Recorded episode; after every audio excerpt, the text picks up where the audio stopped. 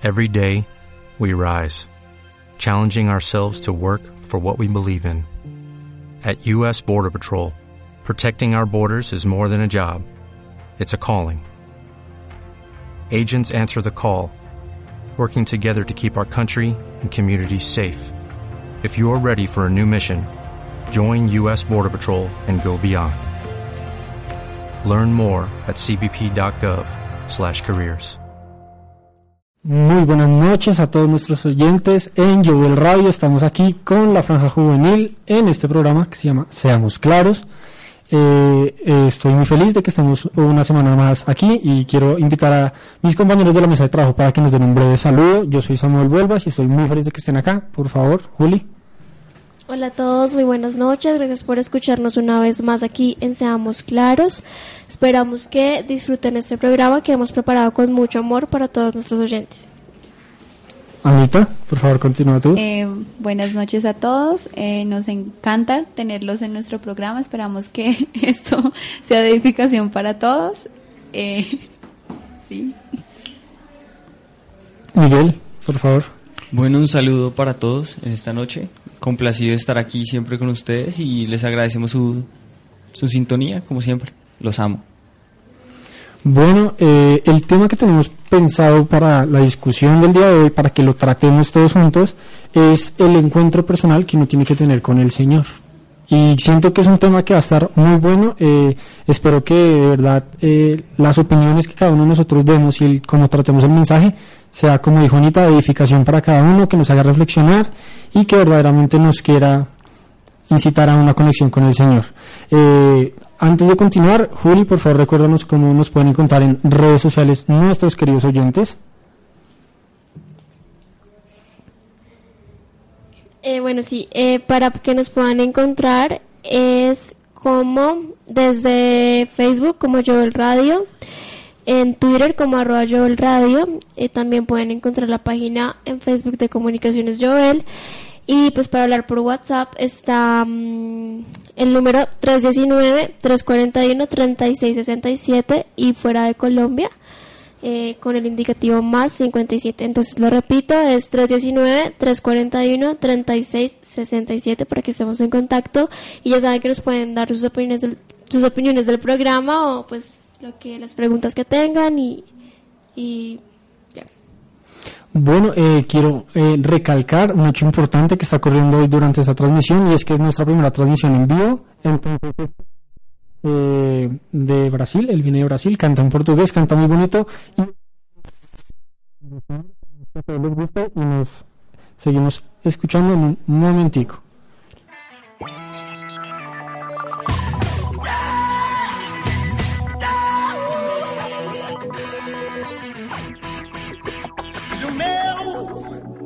Fugindo de mim. Já tentei, procurei e outra vez você me rejeitou. Porta na cara doeu. Porta na cara de filho dói que você nem imagina. Filho meu, tá correndo de mim, é. Ontem eu me lembrei de uma antiga oração que você fez no monte. Lembra, filho, eu chorei enquanto eu viajava nesse flashback. Eu acho que paguei um preço alto demais. Eu tenho tantas coisas pra viver com você. Promessas e promessas arquivadas te esperando, filho. Você tá dirigindo cego em alta velocidade daqui. De cima eu vejo a pancada que vem. Então, passa a sua vida pro meu nome que eu assumo tudo tudo, tudo, tudo, ó, ó. Faz o seguinte, ó. Levanta a mão agora e me aceita como seu salvador. Depois me abraça e a gente vence junto essa parada. Sou seu Deus, tô cuidando de ti, tô cuidando de tudo, tudo.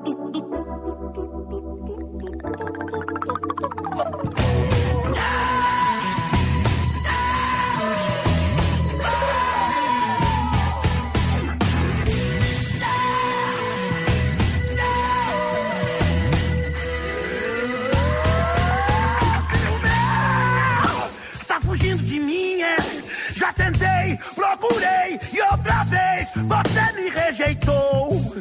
Porta na cara do eu. Porta na cara de filho dói que você nem imagina. Filho meu, tá correndo de mim, é. Ontem eu me lembrei de uma antiga oração que você fez no monte. Lembra, filho, eu chorei. Enquanto eu viajava nesse flashback, é, eu acho paguei um preço alto demais. Eu tenho tantas coisas pra viver com você. Promessas e promessas arquivadas te esperando, filho. Você tá dirigindo cego em alta velocidade daqui. De cima eu vejo a pancada que vem. Então, passa a sua vida pro meu nome que eu assumo tudo. Faz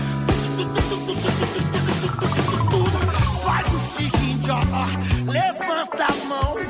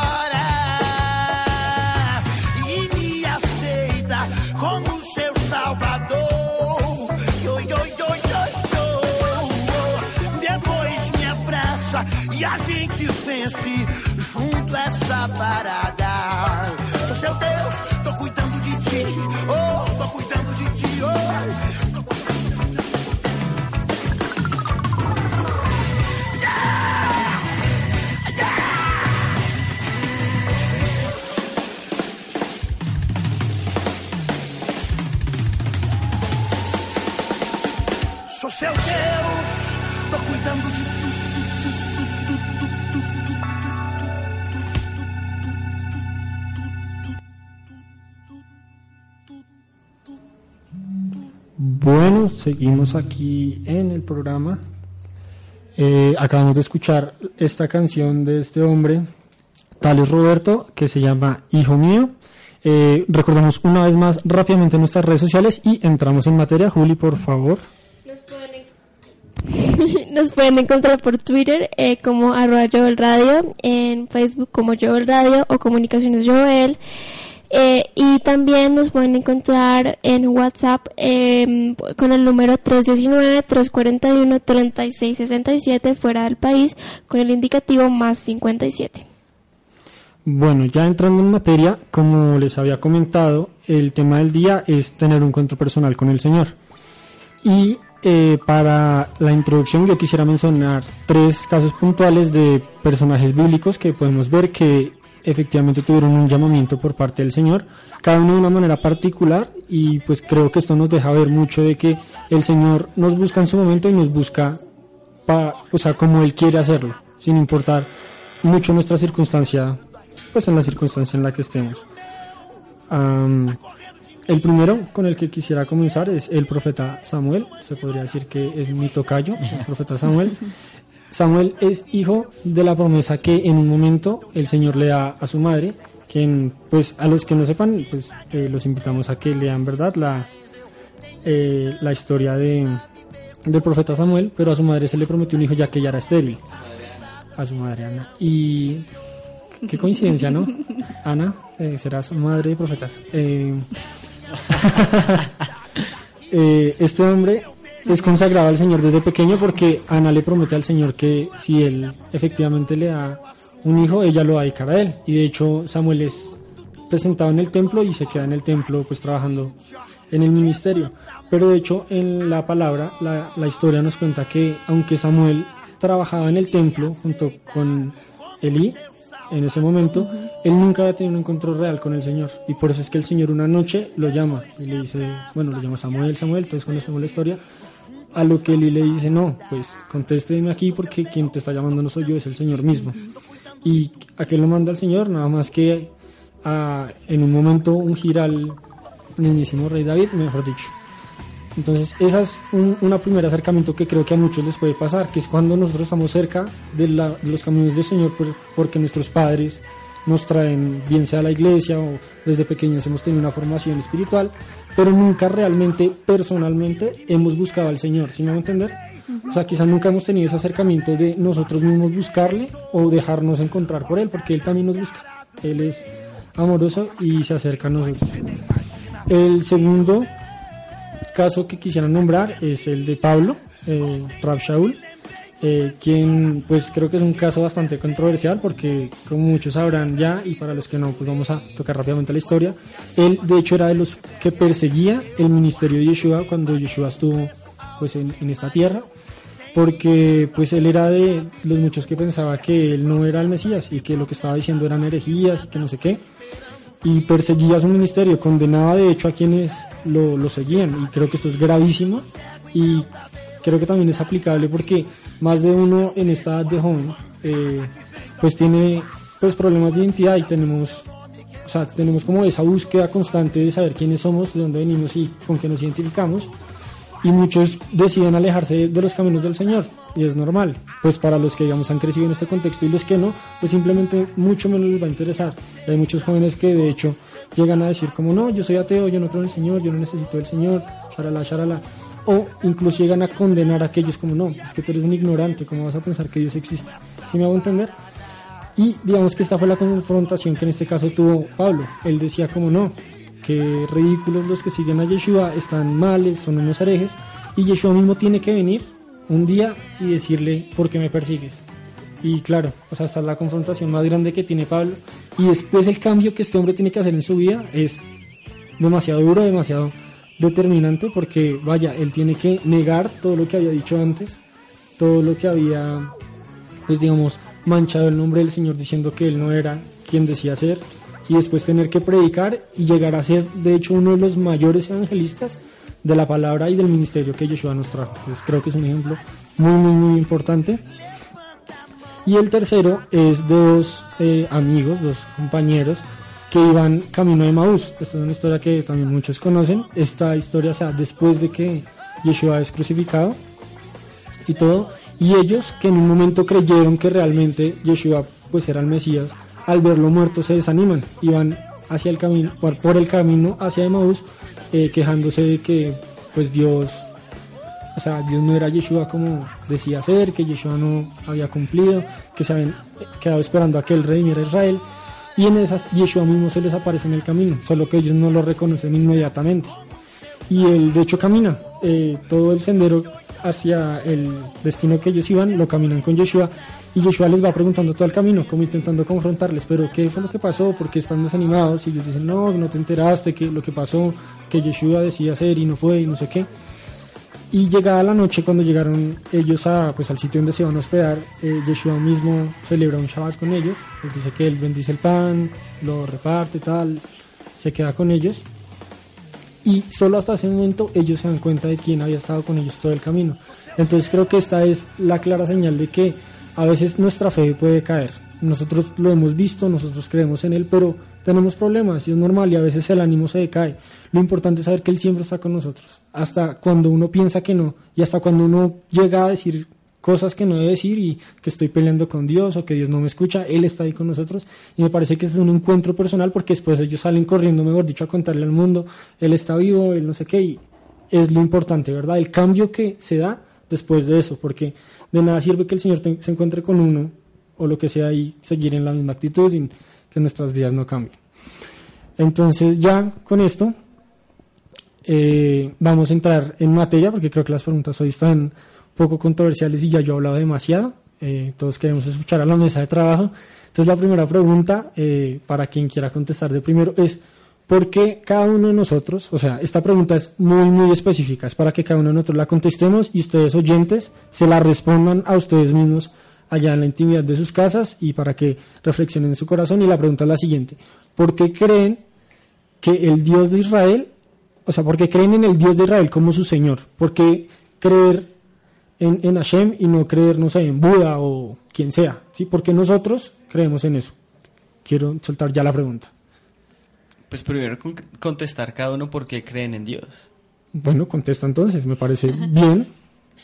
Las damas primero. Bueno, listo, voy yo. ¿Por qué creo yo en Dios? Pues remitiéndome como a la lógica, pues así pienso yo, creo.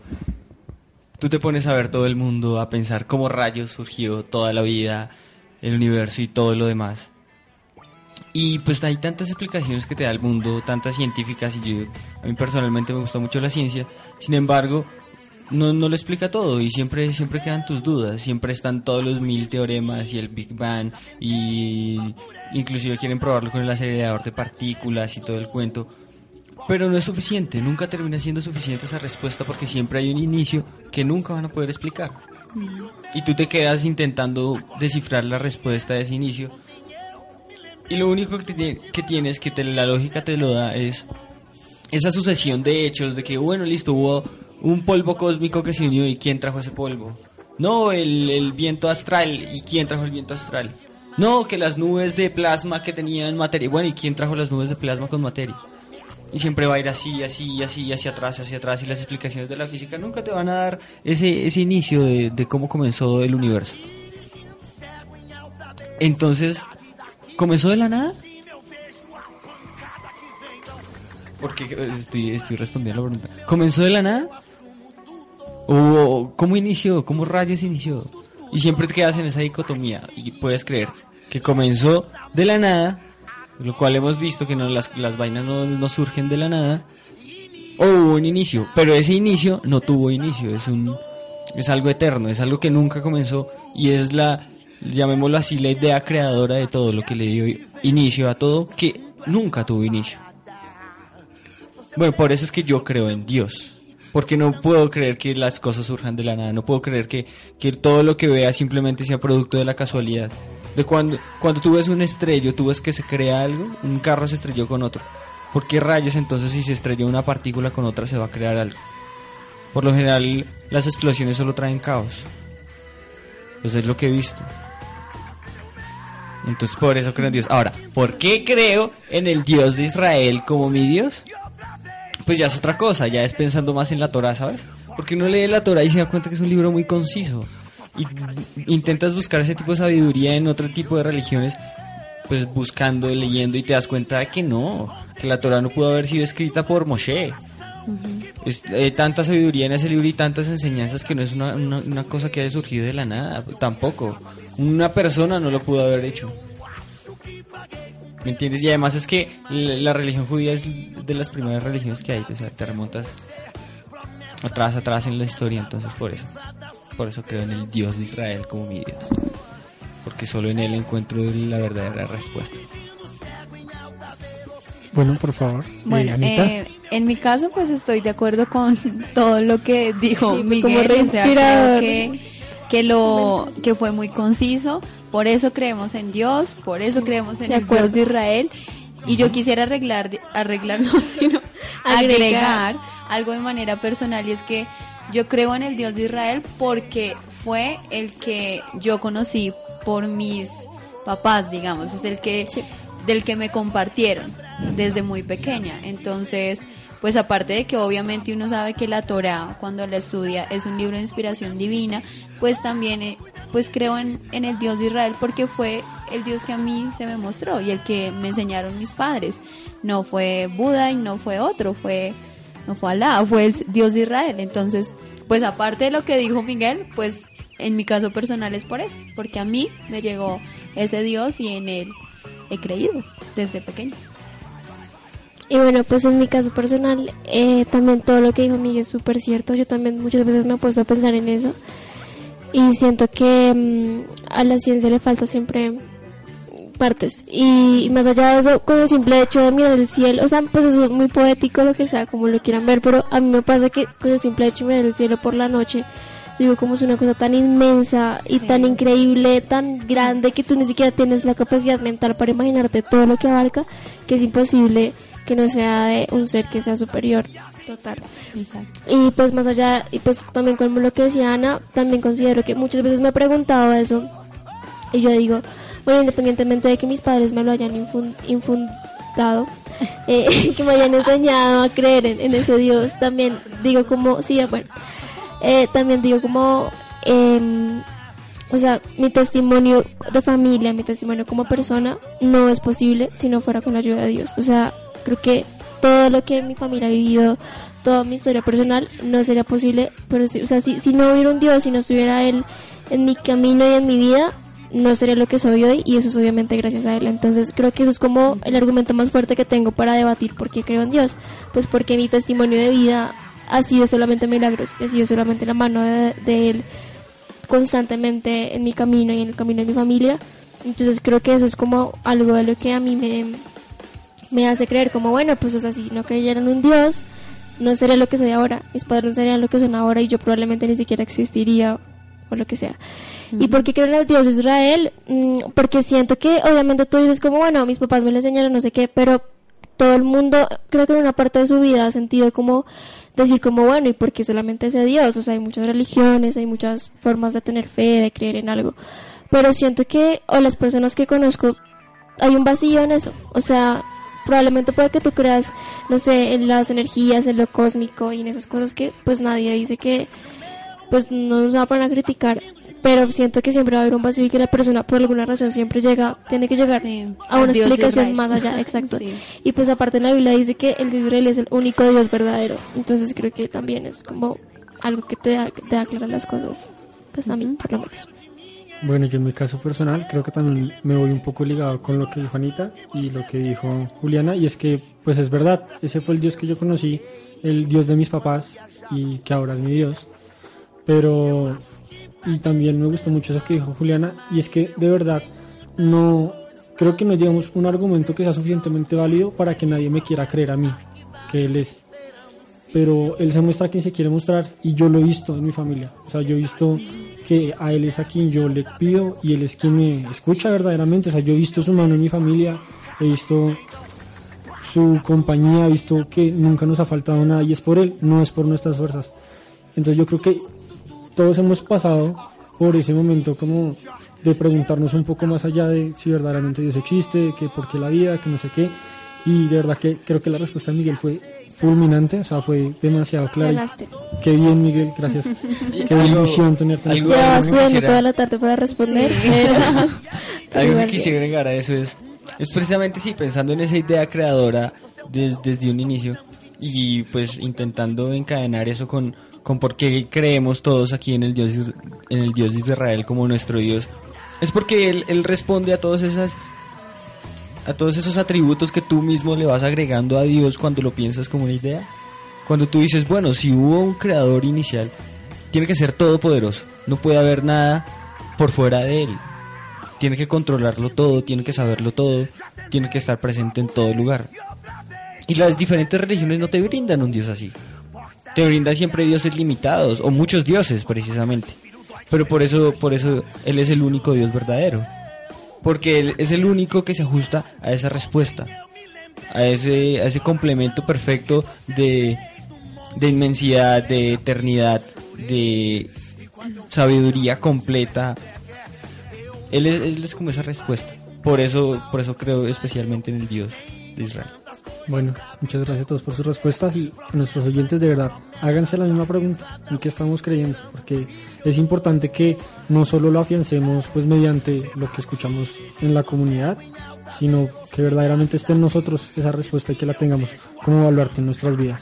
Ahora, recogiendo un poquito lo de que dijo Ana María, sobre que digamos en su caso, en el de Juliana, también en el de Miguel, aunque no lo mencionó, y en el mío, nosotros llegamos a conocer pues del Señor del Eterno a través de nuestros papás. Entonces la pregunta es, Obvio.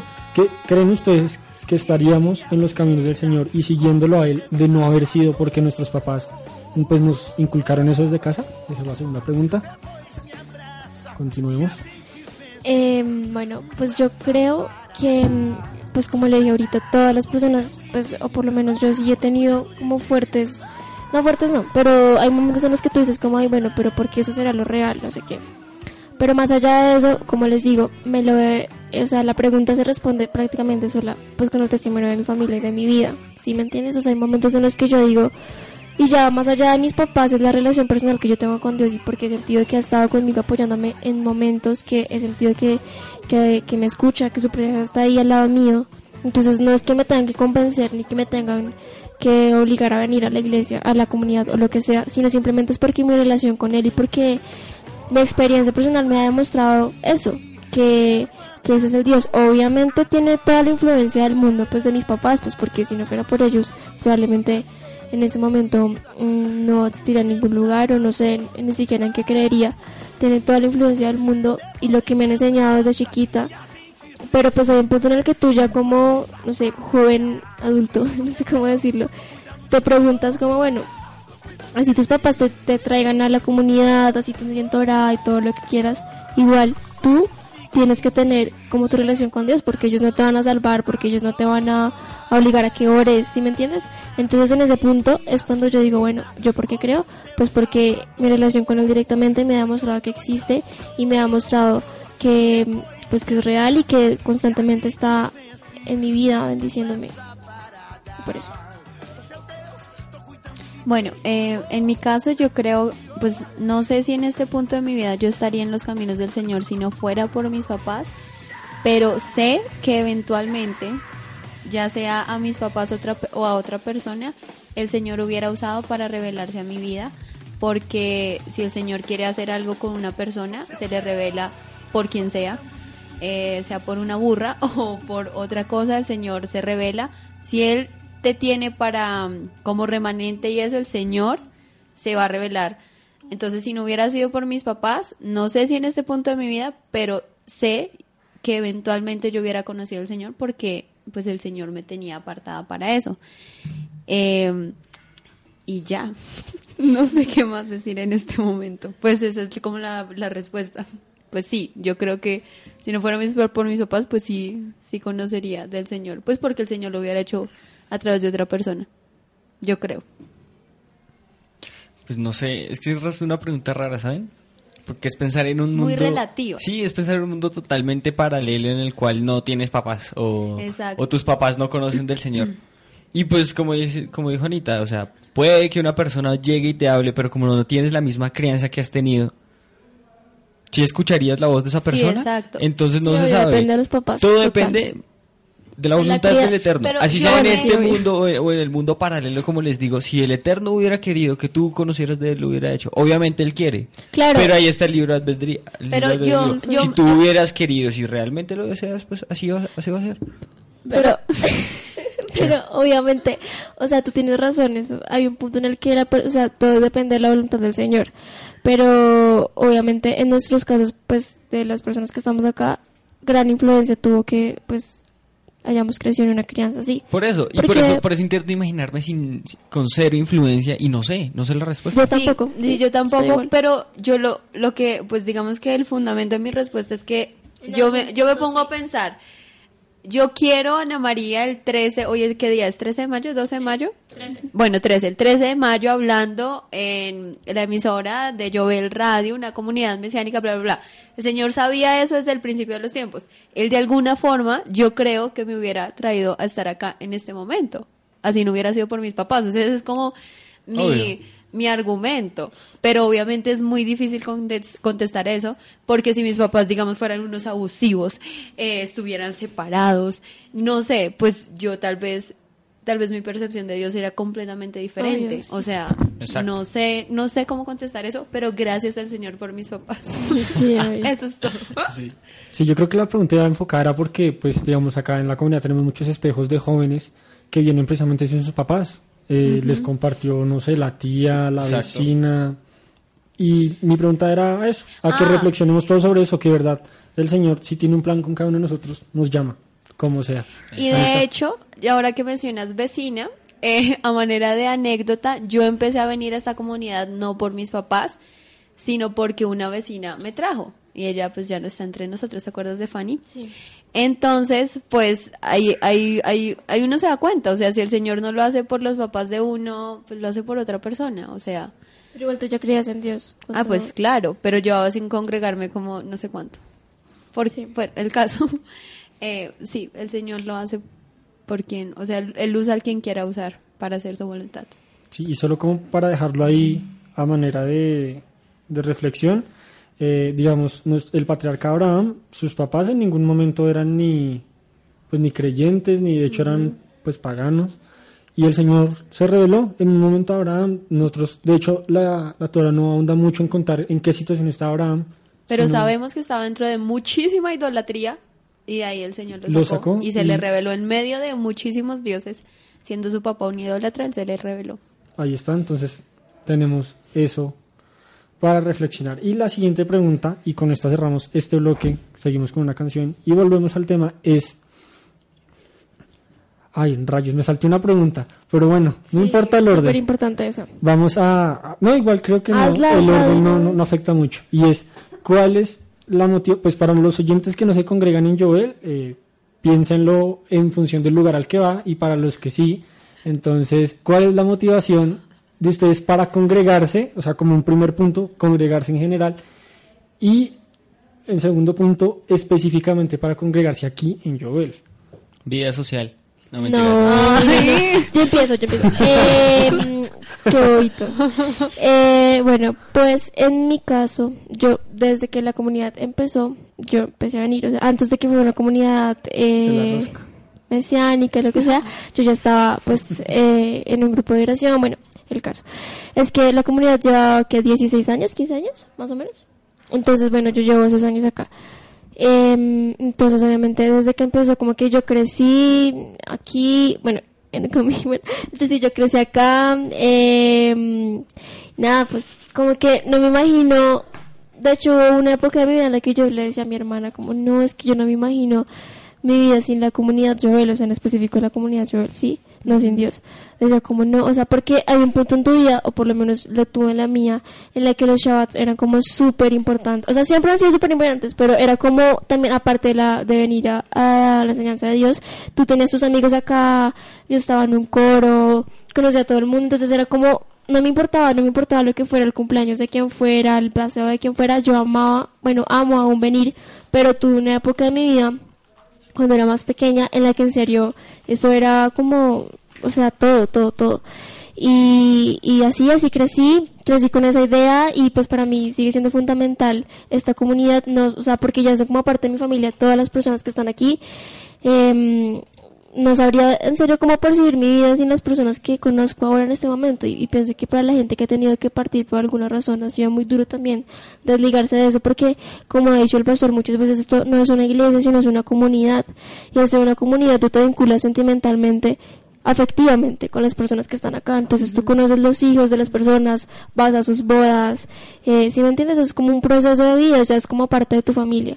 Entonces es por eso que, que yo vengo a esta comunidad. Eh, obviamente, pues desde que desde que pues soy muy pequeña he venido, entonces no nunca me he congregado en otro lado. Pero más allá de eso, eh, ya como que yo, independientemente de mis papás, sí se generó un vínculo afectivo con muchas personas de acá y pues lo que representa para mí Joel es como una parte de mi vida que, que no, no sabría cómo concebir en otro lado. Bueno, yo, pues primero, ¿por qué, congregarse, no? Pues yo me respondí esto porque pues no soy tan viejo en la comunidad, por decirlo así, soy relativamente nuevo, llevo más o menos cuatro años. Y bueno, ¿por qué congregarse? Porque pues si crees en el Dios de Israel quieres cumplir sus mandamientos. Y los mandamientos del Señor, hay muchos que no se pueden cumplir si no estás en comunidad. O sea, ¿cómo vas a amar a tu prójimo si no, te, si no lo buscas? ¿Cómo vas a ayudar al necesitado si, si te quedas en tu casa? No se puede. ¿Y cómo vas a recibir de, de las bendiciones que puede traerte hablar con otra persona, pedir, que te, pedir consejo o dar consejo, inclusive es una bendición que te llega si no estás en comunidad? Entonces, no sé, es importante para poder cumplir eh, ciertos mandamientos. Además, la, la palabra lo dice, es, es muy grato habitar los hermanos juntos, es, es de lo que todos necesitamos, entonces la comunidad está hecha para nosotros. El Señor, si el Señor hubiera querido que estuviéramos solos, que fuéramos entes ahí que, que solo se encuentran para procrear y nada más, pienso así, algo así como... Santo Es que lo pienso como animales, Sí. porque, porque un tigre se la pasa solo y solo encuentra a la tigra. La Tigre. tigres. Y aparearse y ya. O sea, si el Señor hubiera querido que estuviéramos solos, pues así nos hubiera hecho, pero no, nos hizo en comunidad. en comunidad, Sí, precisamente obvio. en familias, así que así es como debemos estar, así es nuestro estado natural. Cierto. Bueno, en mi caso pues me congrego, pues eso ha sido una rutina desde que tengo memoria, o sea, congregarme, asistir a un lugar donde me enseñen de la palabra de Dios, entonces me congrego porque eh, me parece, como decía Miguel, que los mandamientos se cumplen en comunidad y aparte uno necesita ser instruido, uno necesita un lugar donde a uno le enseñen las cosas, donde uno pueda ir y estudiar la palabra del Señor. Y me congrego en Jovel precisamente por eso, porque es un lugar donde uno tiene la oportunidad de estudiar las raíces hebreas, de vivirlas. Yo, por ejemplo, en ese momento de mi vida no me imagino eh, estando en una iglesia cristiana donde no saben qué es Sukkot, no saben qué es Shavuot, no saben qué es Purim, no saben qué es Hanukkah, no saben qué es nada, qué es Pesach, no saben qué son las fiestas del Señor. No me imagino eso. Entonces, por eso me congrego específicamente en Joel. Uno, pues porque el Señor me trajo acá y pues, ajá.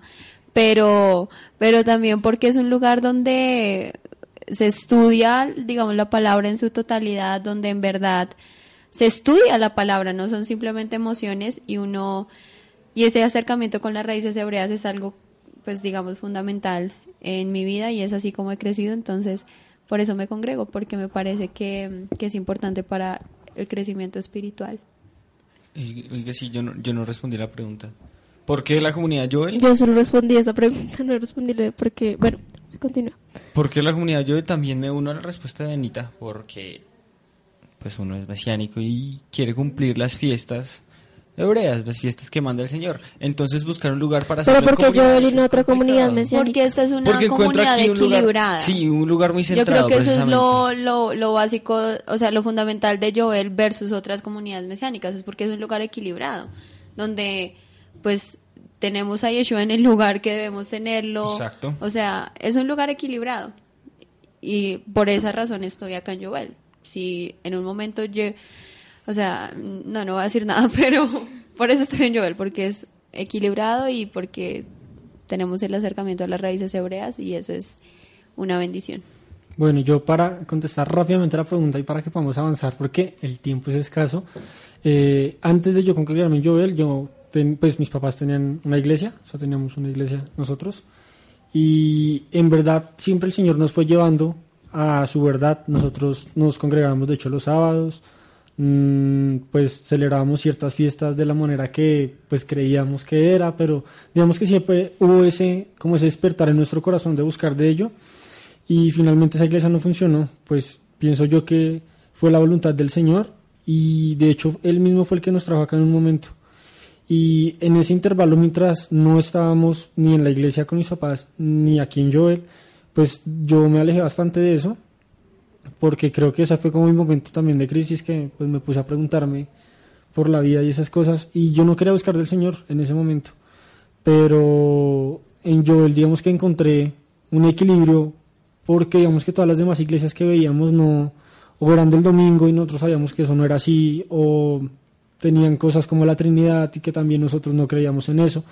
Y verdad que en Joel encontramos un sitio pues equilibrado, un sitio en el que enseñan la palabra como es y pues de verdad con el fervor con el que nosotros la buscábamos en aquel sitio, pero no dejaban de lado pues ese amor por pues para nosotros el monte era Jesús y lo- pues, luego conocimos su nombre Yeshua acá y nunca se apagó. Y creo que eso es lo más bonito y lo que hace que yo de verdad me siga congregando acá, que de verdad encontré el sitio que el Señor tenía para nosotros y al que nos quiso traer pues por su misericordia.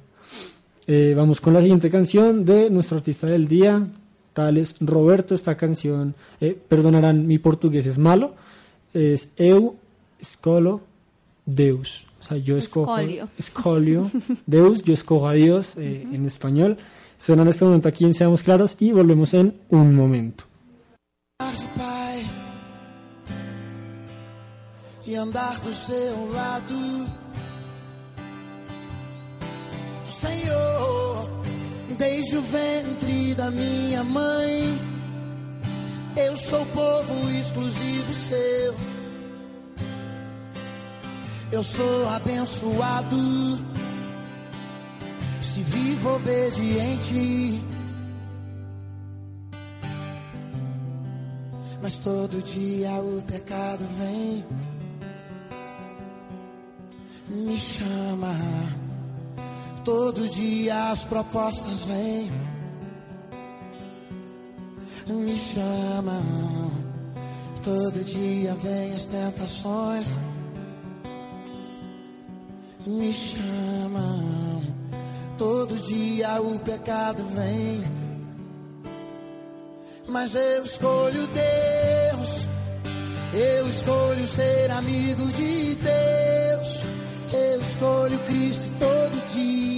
Já morri pra minha vida e agora eu vivo a vida de Deus. Mas eu escolho Deus, eu escolho ser amigo de Deus, eu escolho Cristo todo dia. Já morri pra minha vida e agora eu vivo a vida de Deus. Senhor, eu nasci pra te chamar de amor. Eu nasci pra te chamar de Pai. E andar do seu lado. Senhor, desde o ventre da minha mãe. Eu sou povo exclusivo seu. Eu sou abençoado se vivo obediente. Mas todo dia o pecado vem e me chama. Todo dia vem as tentações e me chama.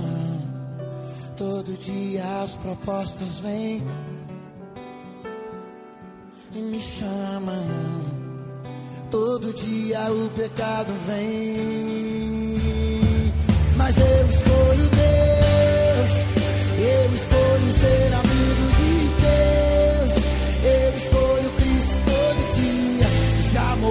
minha vida e agora eu vivo a vida de Deus. Mas eu escolho Deus. Eu escolho ser amigo de Deus. Eu escolho Cristo todo dia.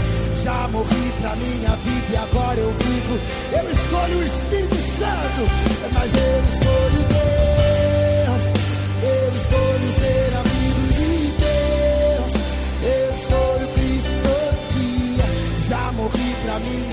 E agora eu vivo a vida de Deus. Ei, mas eu escolho Deus. Eu escolho ser amigo de Deus. Eu escolho Cristo todo dia. Já morri pra minha vida e agora eu vivo a vida de Deus.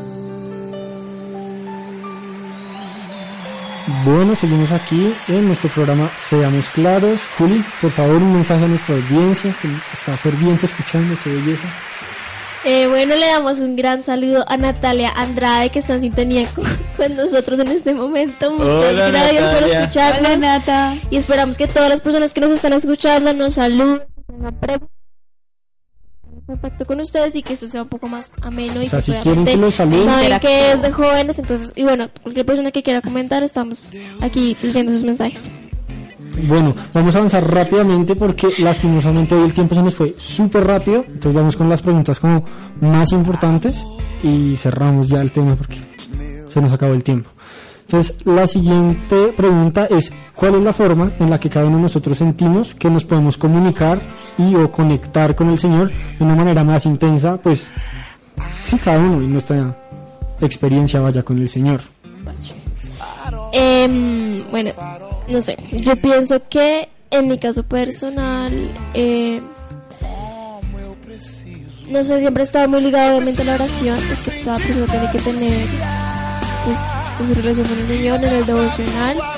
Em, y más allá de eso, no sé, yo siento que de pronto con la alabanza me siento muy identificada y siento que es un momento muy pues que es propicio para, para tener una relación con el Señor. Obviamente, aclaro que no solamente tú alabas en la comunidad, sino también lo puedes hacer en tu casa, en tu cuarto, tú solo, como gustes. Pero siempre me parece que, o por lo menos en mi caso, me conecto mucho en ese momento y siento que me quebranto fácilmente y que como que la música y la alabanza en especial me toca las fibras, por decirlo así. Entonces, entonces eh, es, es una cosa muy especial. Y obviamente también pues por medio de la oración, eh, que no necesariamente tiene que ser guiada siempre desde una comunidad, sino pues como cada persona tiene que tener su relación personal con el Señor, independientemente de que sea en comunidad o sea en la intimidad de su hogar. Eh, en mi caso es con la oración. Eh, digamos que sí, a mí me, pues, me gusta la alabanza, me ayuda mucho, pero pues yo me siento a kilómetros de distancia del Señor si yo no tengo tiempos a solas con Él. O sea, para mí no es igual, eh, digamos, como tú decías, un tiempo dirigido de oración en la comunidad. O sea, son maravillosos, son chéveres, pero, o sea, como que me siento incompleta si tengo alabanza, si tengo tiempo en comuni de, de oración en, con- en comunidad, si leo y todo. O sea, si hago de todo, menos orar, o sea, siento que no estoy haciendo nada. Entonces para mí es pasar tiempo a solas con el Señor, es lo que en verdad me hace sentir cercana a Él. Miguelón. Pues sí, yo concuerdo con todos. Y especialmente en los tiempos devocionales y, y en esto que nos enseñó un saludo para Sebastián Molina, eh, la Idbodedut, que es, en serio es muy bueno. Es, esta El no te estuvo... la entendí. Idbodedut, Ah, ok. Himno de Dup. Idbodedut. Eh, Sí. Tiene formas de pronunciarse Ah, sí. diversas. no mentiras. Sí, que sirve encontrarte tú solo con el Eterno en un lugar apartado, apagar tu celular y, y buscarlo de corazón realmente. Es derramar tu corazón delante del Eterno diciéndole todo, cómo lo piensas, cómo lo sientes. Así, así muchas cosas que no te gusten, como que mira que, que me siento mal con esto. Y partiendo, partiendo siempre del conocimiento de que Él tiene todo bajo control. Y pues orándole, pidiéndole, demostrándole que tú quieres realmente conectarte con Él. De corazón, que, que esto se haga realmente de corazón. Sí, eh, eso, pues- eso me ayuda a mí mucho. Y, y ya. Eh, eso en especial. Eh, yo quería decir que qué, que no, pues o sea, yo quiero aclarar mi respuesta porque parece que no la entendieron muy bien. Que no te gusta No me orar. refería, no, ay, no me refería a que tenía que ser en oración dirigida ni nada, sino que aparte de la oración personal que por obvias razones cada persona tiene que tener en su hogar y en su intimidad con el Señor, la alabanza me parece que es- Sí. es, una cosa muy muy bonita. Y bueno, aquí saludamos a Mario Ávila que nos está reportando sintonía. Un saludo para Mario. Nos hace falta aquí en la cabina. Saludos, Mario. Sí, creo que ya todos se dieron cuenta que para mí el tema de la logística de subirle a la canción y bajarle, eso es denso. Ahorita la música está dura. Pedimos disculpas por eso. Eh, yo quiero eh, pues contar cómo es mi experiencia con eso. Y yo siento que para mí de verdad lo más importante es la oración. O sea, el Señor a mí me regala espacios muy bonitos en la alabanza, que de verdad son otra cosa. Uno siente que se sale de este mundo y se pierde la realidad y los problemas que lo agobian y todo, y es muy bello. Pero yo siento que en la oración es cuando realmente tengo una conexión como uno a uno con Él. Porque en la alabanza, pues, verdaderamente creo que es como cuando el espíritu y el alma de uno se derraman delante de Él y en acción de gracias y todo eso. Pero creo que en la intimidad de la oración es donde verdaderamente puedo, pues, decirle cómo me siento, como, pues Él es como un papá, entonces, Sí. como que puedo verdaderamente abrirle mi corazón de la manera más amplia, de la manera más, pues, especial, vaya. Exacto. Es, Eso había escuchado de un rabino que decía que la oración es el poder más grande que podemos tener. Es la manera en que mejor nos podemos conectar con el Eterno. Es, es lo más importante realmente la oración. Debemos explotar esta herramienta que tenemos. Bueno, eh, con la siguiente pregunta porque ah, se nos acabó el tiempo. Y esta creo que es como la más picante, la que más reflexión va a causar y no por los motivos más santos. Y es la siguiente. ¿Creen ustedes que uno puede darse lo que denominamos un mundial antes, o sea, irse por el mundo, tal, recochar, charala, y más adelante yo, más adelante yo me arrepiento y bueno, sigo adelante con mi relación con el Señor. ¿Ustedes creen que eso Pues- está bien? Pues que puede dárselo, puede. Y que puede volver después, también puede. Pero pues que esté bien ya es otra cosa, ya es las prioridades que tú quieras para tu vida, pienso yo. ¿Qué, qué opinas tú, Anita? Mm, por Dios, toda esta gente entró en un ataque de risa. Bueno, Es que me están molestando que porque todavía tengo la música alta, yo estoy seguro que ya le bajé, No, la perdón. música está alta en este momento y eso Si no nos escuchamos, es, son problemas Sí. técnicos. No, no, no, pero yo estoy seguro que ya se Pero vamos escucha. Es que tú no tienes puesto el retorno, entonces no lo ya, sabes. ya, ya. Alguien al Sigamos- aire me dice que está escuchando. Bueno, no Sigamos adelante. La entonces con la Igual no pregunta nos de, de estoy escuchando Claro que sí. con la pregunta del mundial eh, era esa cierto sí entonces yo lo que creo es que para todas las personas en algún punto es necesario como querer o sea yo sí como decíamos ahorita todo el mundo como que está tentado de decir como ay pero pues o sea no sé y por ejemplo digamos en mi caso que llevo toda una vida en esto pues o sea toda mi vida desde que nací Toda una vida en esto. toda mi vida. Entonces es más complicado aún, pues porque tú dices, yo nunca he vivido qué es lo otro. O sea, no sé cómo es. Entonces, ¿qué será? ¿Cómo será? Pero igual, eh, no, o sea, eso no trae nada bueno. O sea, yo digo, porque uno tiene que ser sabio y tiene que aprender de los errores de otras personas. Y la mayoría de gente lo que hace es que de pronto con tantas ganas de querer vivir cosas nuevas y enfrentarse con muchas cosas que nunca, experiencias, cosas que no ha vivido, te estrellas y finalmente que te deja un vacío. Simplemente, lo, o sea, en mi opinión personal, yo pienso que si está bien tener un equilibrio y más en la juventud, pues porque tú tienes que vivir muchas cosas en tu juventud y experimentar. O sea, la idea tampoco es como ser el más eh, padre, el más anticuado, no sé cómo decirlo. Eh, entonces, si bien es necesario también vivir cosas, ir a conciertos, Pues salir sí. con los amigos, viajar, hacer muchas cosas que tú tienes que hacer en tu época, eso está súper bien, o sea, yo lo hago, yo, yo leo muchas cosas, escucho música, me encanta viajar con mis amigos, salir a bailar, lo que sea, eso está muy bien y yo lo hago. Pero también hay que tener un equilibrio y un punto en el que tú dices, bueno, ¿y esto para qué? O sea, ¿esto qué me trae de bueno? Entonces, también es como pensar en ese tipo de cosas y ese equilibrio que cada quien debe tener.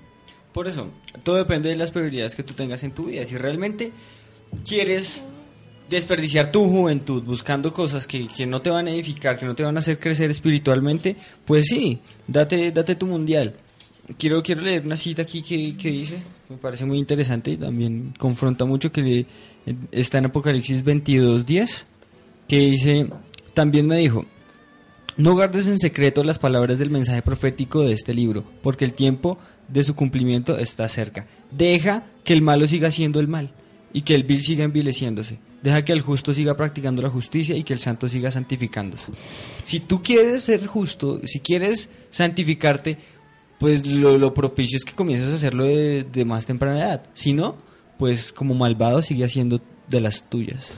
Y bueno, ahora le damos también un saludo a Dudu, que también está reportando sintonía en Hola, este momento. Si todo el que reporte cinturía se Un gana su saludo, saludo, sí. claramente. Ahora Ana, continúa con tu respuesta. Eh, pues es que ya, ya lo dijeron todo, entonces, pues sí. Y yo creo que ti. todos hemos sido tentados a darnos un mundial, pero pues es fea. Pero pues, pues no, no se debe hacer porque uno pierde una bendición de ser apartado. O sea, hay mucha más bendición en ser apartado, en, digamos, en sí, en guardarse de tantas cosas que pueden venir como consecuencia de darse un mundial. Entonces, como que poner los ojos en eso, poner los ojos en esa meta que es como llegar eh, lo más santos posibles a, a la presencia del Señor y, y ya, y guardarnos y, y sigues a mí. Yo, pues es que también tú lo dijiste, todo está dicho, pero yo siento que lo más importante es que, digamos, hay un peligro muy grande en eso de querer darse el mundial y no solo en eso de que, bueno, nos santificamos menos o nos hacemos más pecadores y todo eso, sino que quizá no podamos salir de ahí. O sea, quizá eso, el mundo nos pueda absorber tanto que, de verdad, Exacto. muramos en él, o sea, muramos en esa ley que nosotros mismos decidimos pues ponernos encima. Además que de verdad, hoy estamos vivos, mañana no sabemos cómo sean los designios del Eterno, y si a mí me dio hoy, hoy precisamente por desviarme, pues, ¿qué va a ser de mi futuro? Creo que lo importante es estar siempre tomados de la mano del Eterno. Eso es como lo mejor que podemos hacer por nosotros mismos y no por eso pues vamos a privarnos de hacer ciertas cosas, o sea, ¿Cómo el- pues digamos, no es malo salir con los amigos, Sí, no es malo salir a amigos. bailar, los de la comunidad y los que sean sanos. Todos los amigos, o sea, No, pues que los que sean-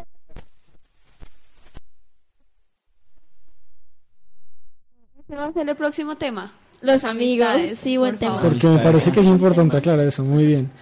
Ah, entonces ya, bueno, vamos a cerrar el tema porque si nos acabó el tiempo, queridos oyentes, y yo creo que como conclusión lo que más podemos recalcar, y este sí que fue tema especial para jóvenes, es que de verdad estamos todos en una edad que es súper compleja, en la que de verdad tenemos muchas preguntas, tenemos muchas dudas y no sabemos verdaderamente cuál es el camino que tenemos que escoger, no sabemos qué es lo correcto y lo que no. Y yo siento que el único que nos puede dar esas respuestas es el Señor. No hay nada más que pueda llenar esos vacíos que estamos sintiendo, no hay nada más que pueda, pues, calmar cualquier tipo de ansia existencial que por la que estemos atravesando y pues de verdad el, el- aquí como el, el a quien debemos buscar es a Yeshua sí o sea estamos hablando todo el tiempo del Señor pero pues ¿qui- quién es quien verdaderamente va a cambiar nuestras vidas si no Exacto. Pues es que Eh, Yeshua nos muestra el camino al Padre, entonces pues sin Yeshua así no pero estamos cerrando el tema Sí, Eh, para, para también complementar la conclusión ahí con, con un cliché que siempre traen en, bueno, en la comunidad de este versículo de los jóvenes. Dice, alégrate joven, es Eclesiastes 9, eh, 11.9, perdón. Alégrate joven en tu juventud, deja que tu corazón disfrute de la adolescencia, sigue los impulsos de tu corazón y responde al estímulo de tus ojos. Pero toma en cuenta que Adonai te juzgará por todo esto. Yo pienso que es como el, el cierre perfecto, como que, ok, quieres darte tu mundial, date, date tu mundial, pero, pero el Señor te va a juzgar y tú lo sabes. mejor no dárselo y ya Sí. nos No evitamos dárselo, todas pero bueno, esas no cosas no, no dárselo, no dárselo, no dárselo. Esa es la Y conclusión. además es que, ay Juliana Jaime sí, uno es humano. Esas amistades. Es- no, no, no, lo que yo-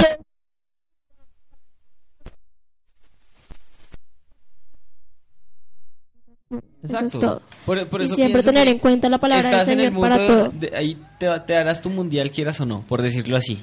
Porque estás en el mundo. Claro. Y sí. de, de algo te untarás. Entonces lo mejor es tener la meta puesta, el lugar al cual quieres llegar, que es estar lo más cerca del eterno posible. Pero tienes que saber que vas a trastabillar en tu camino, vas a golpearte Entonces- con uno y con otro. Y en ocasiones hasta tendrás que meterte al mundo para darte cuenta de, de tus errores, cambiar y ir mejor encaminado Sí. hacia el eterno. Entonces, Igual, si, si la- comprendes esto, pues lo vas a La hacer última mejor. cosa, igual tener en cuenta que lo divertido no es solo lo del mundo, en el Señor también nos podemos divertir mucho y ya. Eso Bueno, un saludo para todos y muchas gracias por habernos escuchado. vamos a darles rápidamente nuestra recomendación de la película de la semana y nos despedimos ya de ustedes Sí, la recomendación amigos de la película de esta semana que se llama God is not dead. Bueno, Es muy buena, véansela Es buena. y nos desabios darse un mundial. sí, no es de sabios darse el mundial. ¿De qué se trata esta película? Pues se llama ¿Qué? Miguel, estamos ya cerrando, lastimosamente no tenemos tiempo Ay, que la audiencia va a explicar la película, entera. Me la vi entera para explicarla. pero que, y nos despedimos en este programa que fue, Dos horas de- seamos de claros, muchísimas gracias por reportar sintonía a todos ustedes, nos escuchamos la próxima semana, adiós. Adiós.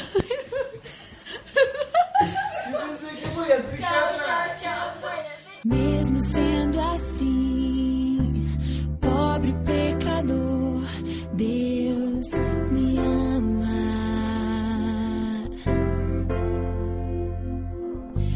Mesmo sendo falho, mesmo sem merecer, Deus